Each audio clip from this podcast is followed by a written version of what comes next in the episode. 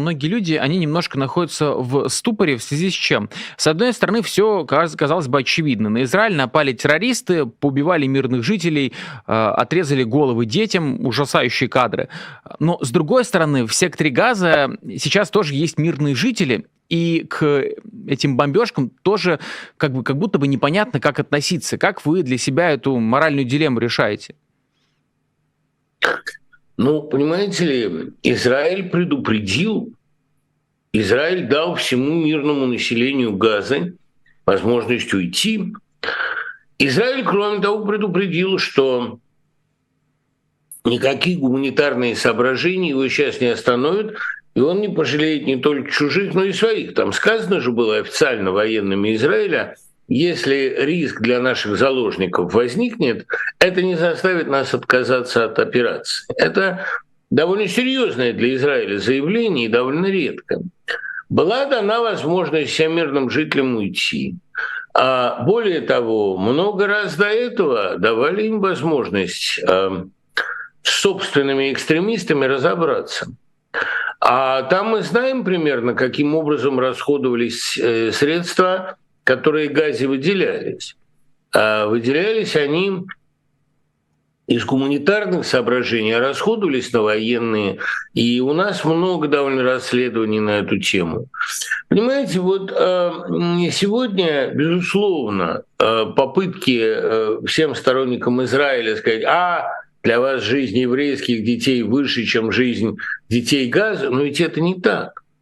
Но ведь не евреи вторглись в Газу, понимаете, ведь не они начали вырезать мирное население, расстреливать мирный фестиваль, а мирными жителями прикрываются не они. Любые способы договора блокируют не они. Ну и в конце концов Израиль живет не за счет газа, а наоборот.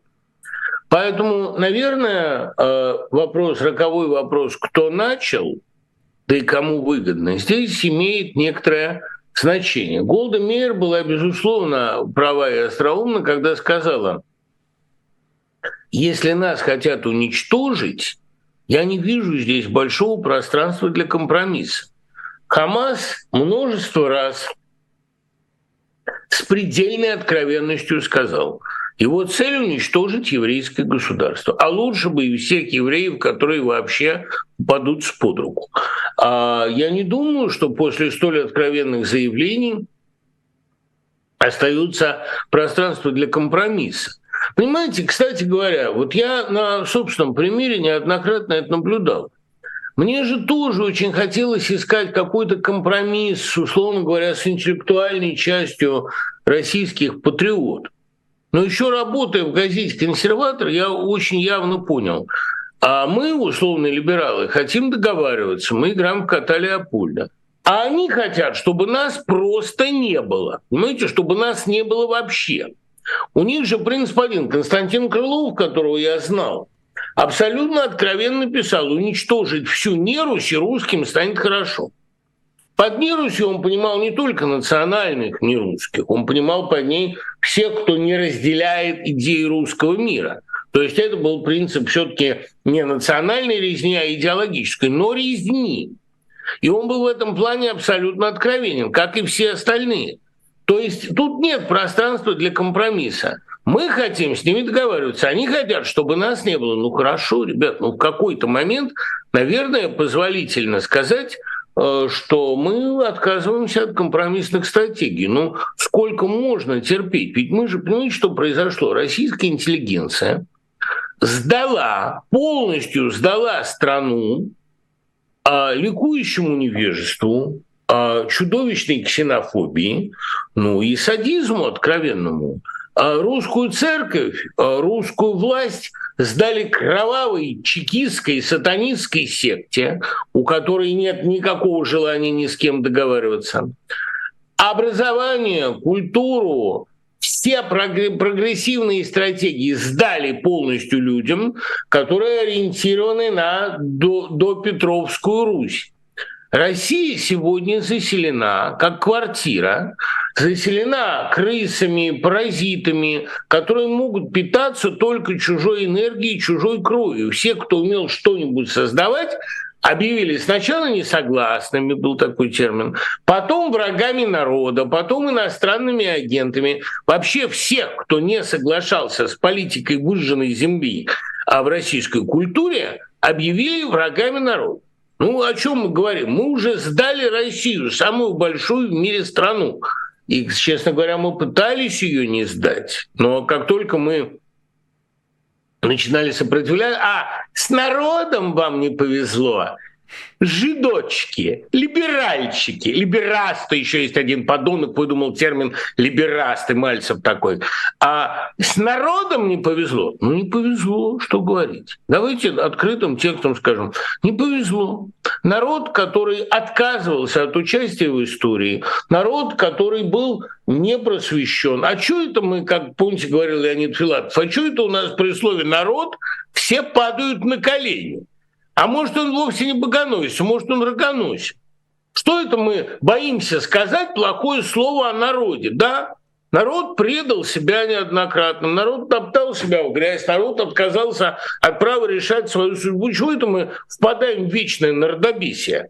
Давайте уже поймем, что если народ не хочет стоять за себя, не хочет себя защищать, хочет истреблять всех кто хоть как-то пытается ему помочь, ну давайте мы перестанем обожествлять великое понятие народ. Правильно совершенно говорил Пастернак Поликарпову, вы достаете слово народ, словно известный орган из штанов по нужде. Вот когда у вас есть нужда в народе, вы достаете, а в другое время народ для вас повод вытереть об него ноги. Что э, Путин, что ли, уважает народ? Да он каждым своим словом, своей ложью тотальной демонстрирует такое презрение к народу, такое отвращение к нему, что от этой элиты вонючей просто ну, ну, глаза бы не глядели, понимаете? И поэтому, да, надо признать, что когда мы слишком долго идем на компромисс со злом или извиняем это зло тем, что у него было трудное детство, там, недостаток витаминов, мы предаем себя, хватит, сколько можно. Ну, Дмитрий Львович, раз вспомнили про народ, и вы до этого тоже эту тему заявляли по поводу предстоящих э, президентских выборов. Я все время оговариваю, что это не выборы, скорее электоральная процедура, потому что мы понимаем, что такое выборы и что будет происходить в 2024 э, году. Тем не менее, на ваш взгляд, есть ли там какая-то интрига? Будет ли, как принято политологами говорить, стресс для системы? Это два разных вопроса. Стресс для системы есть, безусловно. Потому что, давайте назовем вещи своими именами, опять же, для этой системы стрессом является все. Это ригидное, не путать с фригидной, а то сейчас трудные слова трудно воспринимаются массами. Это ригидная, то есть очень жесткая, такая ребристая система, у которой а никакой flexibility, никакой гибкости, никакого приспособления не осталось. Первый камушек в колее выбивает эту систему из колеи всерьез и надолго. Соответственно, проблема выборов для этой системы, она фатальная. Вот для воюющей Украины она фатальной не была бы.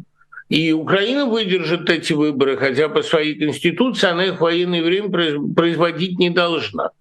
А Россия э, в ее, как им кажется, гиперстабильном состоянии, гиперстабильность это ведь не более чем а, мертвечина, кладбищенский порядок, забетонированность всего. Конечно, для России это точка напряжения. И, конечно, как бы то ни было, прав Владимир Пастухов, говоря, что если нельзя участвовать в выборах, можно участвовать во флешмобе. Это породит, конечно, в России определенную деятельность, определенную движуху, просто потому, что власть будет бетонировать все, ей же надо э, демонстрировать хоть какие-то телодвижения. А совершая любые телодвижения, так сейчас появляется в Цукцванге, получается, она совершает ошибки. И, конечно, выборы породят огромное количество системных ошибок, нового вранья, новые издевательства над Конституцией, над которой, собственно, уже как только не измывались, живого места не осталось. Над обнуленными абсолютно институтами, над политической жизнью, над самой электоральной процедурой будут очередные измывательства, очередной позор, и мир это в очередной раз увидит. Конечно, это точка напряжения. Теперь, что касается участия. Мне кажется, что движение Нахнах, которое мы когда-то придумали, поросенок Нахнах, это самый адекватный ответ, и я продолжаю оставаться при этом убеждении. Нах-нах надо отвечать на все их попытки создать видимость выборов. Никаких выборов, никакого участия в позорной процедуре. Они, конечно, попытаются э, назначить какого-то абсолютно, ну как было у Лукашенко, какого-нибудь фальшивого кандидата, которого публично заклюют. Но мы уже видели, что в Беларуси это привело какому-никакому но росту протестных настроений, а впоследствии и к бунту.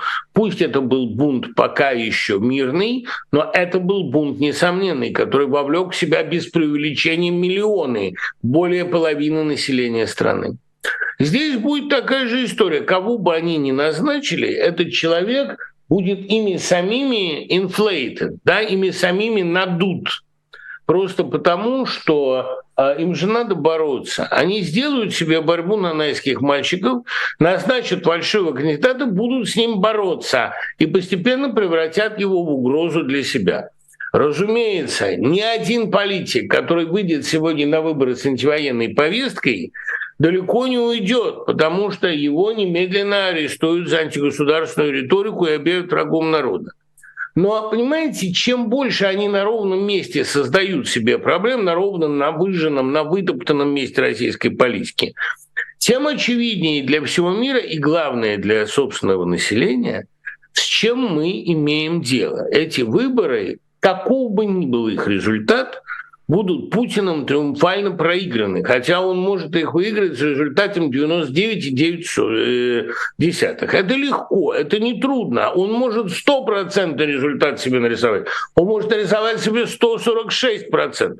Но как в новом романе э, Джоан Роулинг «Движущаяся могила», это будет, когда ты стоишь на месте, а могила ползет к тебе сама. Образ из Гогля, которого Джоан Роулинг очень внимательно читала. Привет! Спасибо, что посмотрели этот ролик. Все то, что мы делаем на этом канале, мы выпускаем благодаря вашей поддержке. Становитесь спонсором канала «Популярная политика», либо подписывайтесь на нас на Патреоне. Ссылка в описании под этим роликом. Спасибо большое. Нет войне. Свободу Алексею Навальному.